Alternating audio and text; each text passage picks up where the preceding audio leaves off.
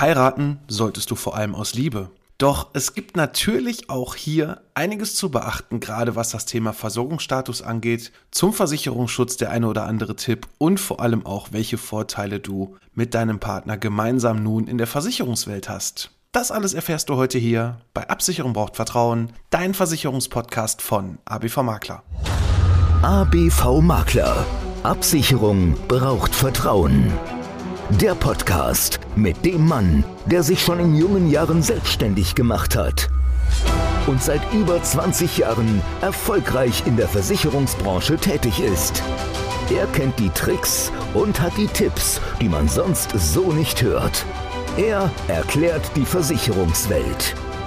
Er ist Alexander Braun. Hallo und herzlich willkommen bei Absicherung braucht Vertrauen, dein Versicherungspodcast von ABV Makler. Ich bin der Alex, Versicherungsmakler aus Kamp-Lindfurt vom wunderschönen Niederrhein und ich freue mich, dass du heute bei meiner 109. Folge dabei bist.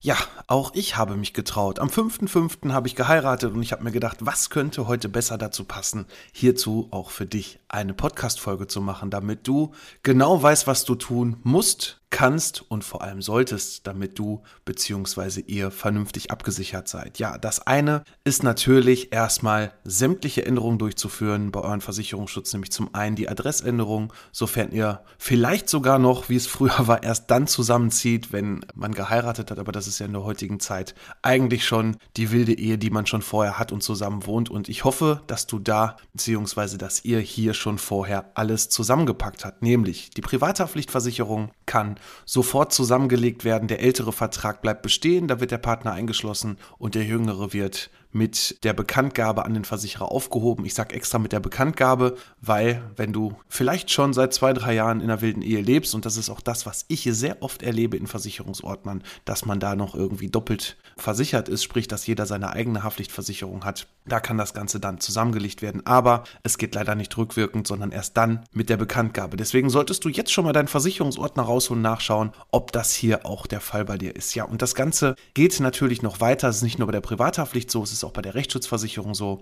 und auch bei der Hausratversicherung. Da habe ich auch schon alles erlebt, obwohl man ja eine Wohnung hat, dass dann doch Menschen mit zwei Hausratversicherungen hier erstmal zusammenziehen und meinen, sie müssten beide eine eigene Versicherungssumme haben. Nein, das kannst du alles zusammenlegen und da kannst du sofort schon mal ein paar Euro einsparen. Aber es geht ja noch weiter. Worauf sollte man noch so achten? Ja, es gibt ja sämtliche Vorsorge Absicherung, sprich Rentenversicherung, Risikolebensversicherung, da ist es natürlich wichtig, sofern du das auch ändern möchtest, hier auch deinen Partner entsprechend einzutragen oder aber auch zu ändern, wenn du das zweite Mal heiratest. Denn da habe ich auch schon vieles erlebt, dass dann vielleicht noch die Ex-Partnerin oder Ex-Partner noch drinsteht als bezugsberechtigte Person im Todesfall ja, das sollte doch auf jeden Fall geändert werden, damit hier auch entsprechend dein neuer Partner bzw. deine neue Partnerin auch eingeschlossen ist. Das kannst du ganz einfach machen. Hier ist es allerdings auch erforderlich, dass es nicht nur ein Zweizeiler ist per E-Mail. Viele Versicherer akzeptieren das, aber in der Regel solltest du hier ein kurzes Dokument verfassen, was du selbst unterschreibst und das kannst du auch per E-Mail einfach einscannen und dann an den Versicherer senden. Alle unsere Kunden, auch ganz wichtig, wenn du schon Kunde bei uns bist, dann reicht es, wenn du uns darüber informierst. Wir klären das Ganze für dich und werden die Versicherer entsprechend informieren und kümmern uns darum, dass dann auch hier diese einfachen, schnellen Änderungen durchgeführt werden, beziehungsweise auch hier die Verträge aufgehoben werden, die dann nicht mehr sein müssen, wo du dann auf jeden Fall schon mal ein paar Euro einsparen kannst. Das gleiche gilt dann, wenn wir auch nochmal zur Unfallversicherung schauen, auch hier.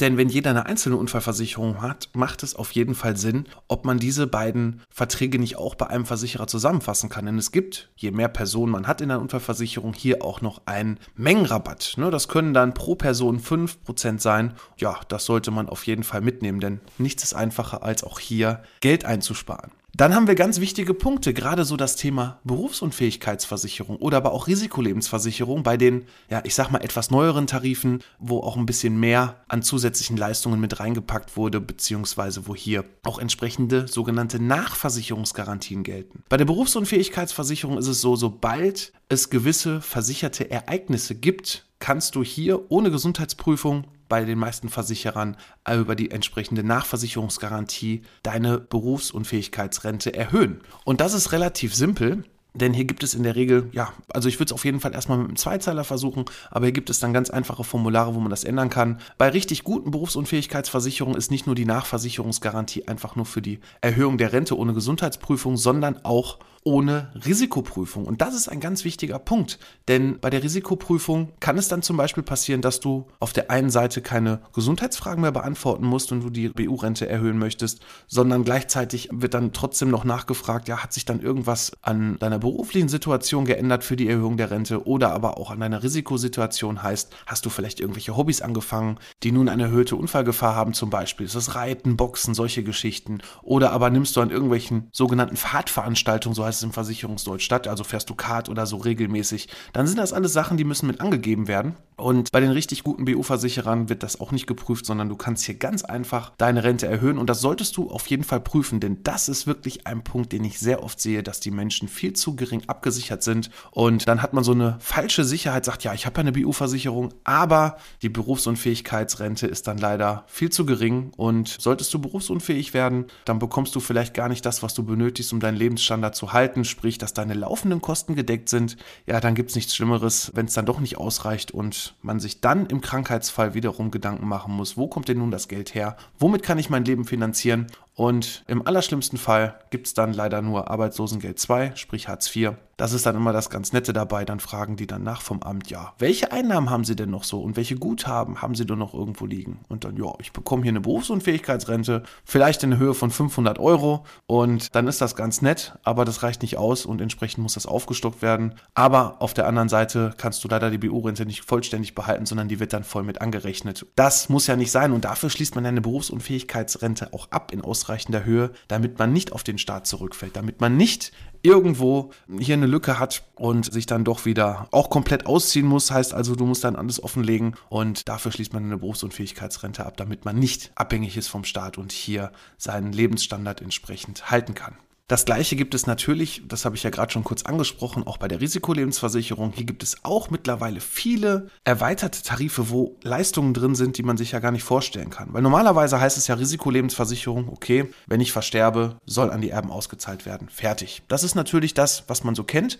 aber mittlerweile haben ja, egal auch in welchen Versicherungsbereichen, die Versicherer sich sehr viel einfallen lassen, ne? dass sie mehr Leistungen haben und das ist vielleicht auch für dich gar nicht so einfach, das so zu überblicken. Wer hat denn nun die beste Risikolebensversicherung? Lebensversicherung. Wer hat denn nun hier die entsprechenden Leistungen? Zum Beispiel dann auch diese Nachversicherungsgarantien. Das bedeutet also, wenn du verheiratet bist, hast du vielleicht einen höheren Bedarf, auch hier deinen Tod abzusichern, damit dein Partner vernünftig abgesichert ist. Sollte wirklich mal der Worst Case eintreten und du verstirbst, dann kannst du hier auch ohne Gesundheitsprüfung deine entsprechende Risikolebensversicherung nach oben hin zu gewissen Grenzen anpassen. Ja, das solltest du auf jeden Fall mit in Erwägung ziehen und das prüfen. In der Regel sind hier diese Nachversicherungsgarantien bei Berufsunfähigkeit oder Risiko Risiko leben bei sechs Monaten. Es gibt auch noch Versicherer, die haben hier zwölf Monate. Aber wenn du noch innerhalb der letzten sechs Monate bist, dann solltest du auf jeden Fall einmal mit deinem Versicherer in Kontakt treten und prüfen, ob man hier was machen kann. Ne? Das ist so einem ganz gut, gerade wenn sich irgendwelche gesundheitlichen Defizite, ich sag's mal vorsichtig, irgendwelche Krankheiten eingeschlichen haben, die vielleicht dazu führen, dass du vielleicht gar keinen Versicherungsschutz mehr bekommst oder Ausschlüsse bekommst oder aber auch irgendwelche Mehrbeiträge zahlen musst, dann sind das doch wirklich ganz tolle Ereignisse hier, dein Versicherungsschutz entsprechend problemlos anzupassen. Bei dem Thema Altersvorsorge solltest du auch ein paar Sachen beachten. Da gibt es so viele, ja, ich sag's mal vorsichtig, Fehler, die eigentlich gemacht wurden, die du gar nicht gemerkt hast. Nämlich, wie sieht's eigentlich aus mit der sogenannten hinterbliebenen Absicherung?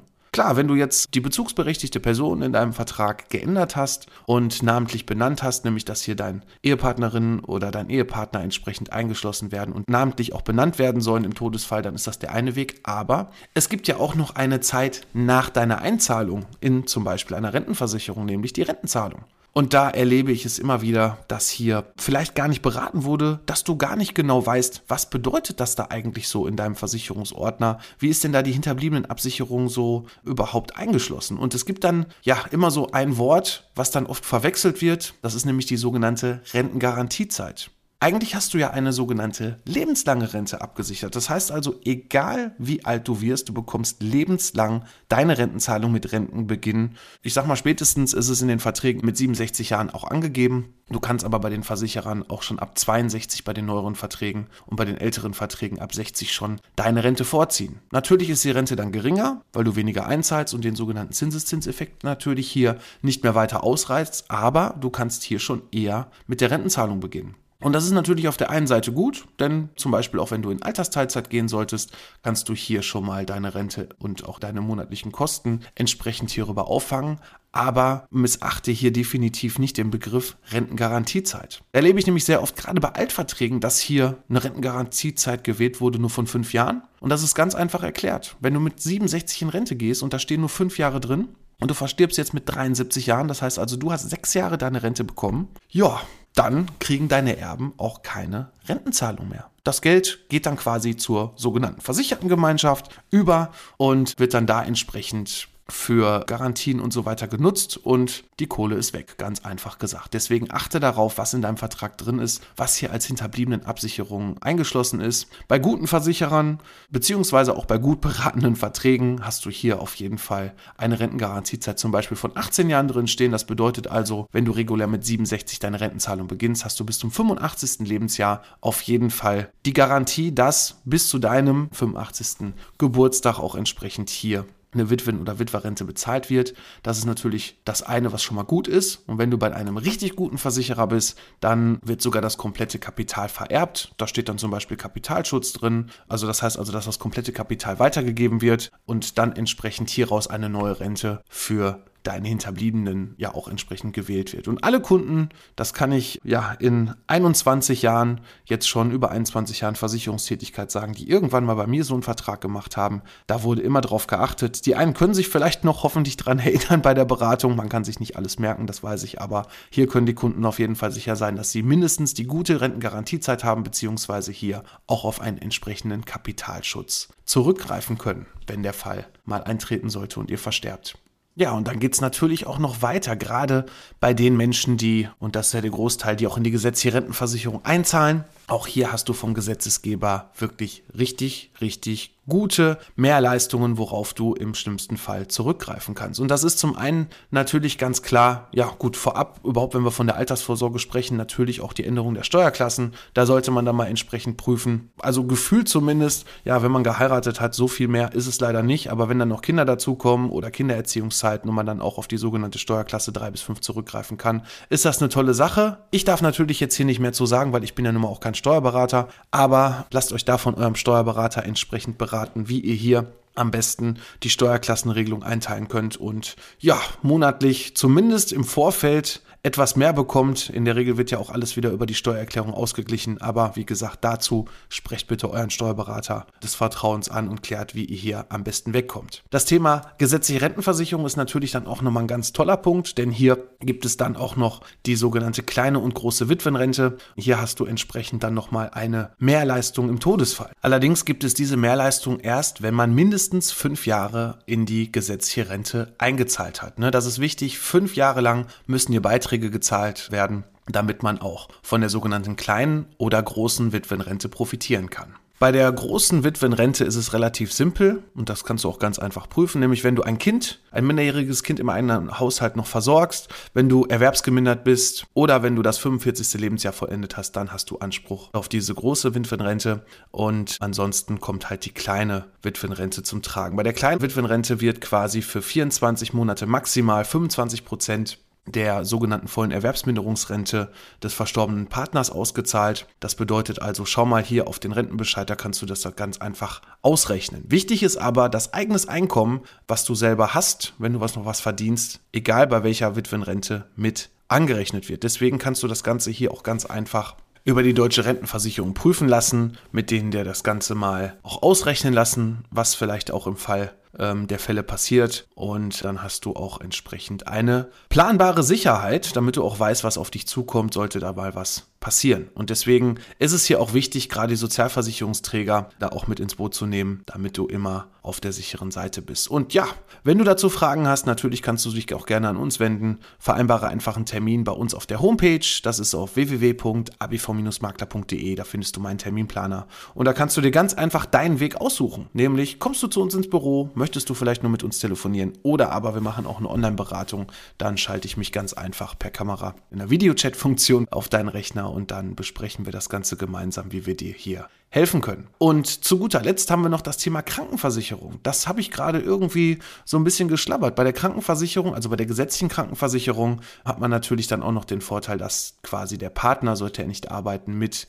beitragsfrei in die Familienversicherung aufgenommen werden kann, wenn man verheiratet ist. Und das ist doch auch ein ganz toller Nebeneffekt. Ja, das soll es für heute auch schon gewesen sein, kurz und knapp zum Thema, was passiert eigentlich, wenn man heiratet, worauf sollte man achten und welche kleinen Kniffe kann man hier bei den verschiedensten Wegen, ob Berufsunfähigkeitsversicherung, Risikoleben oder Altersvorsorge mitnehmen und für sich zum Vorteil ausnutzen. Ja, ich hoffe, ich konnte dir hiermit eine kleine Zusammenfassung geben. Wie gesagt, wenn du Fragen hast, melde dich bei uns. Und ansonsten soll es das für heute auch schon gewesen sein. Und ich freue mich, wenn es nächste Woche wieder heißt, Absicherung braucht Vertrauen, dein Versicherungspodcast von ABV Makler. Ich bin für heute raus. Mach's gut. ABV Makler. Absicherung braucht Vertrauen. Der Podcast.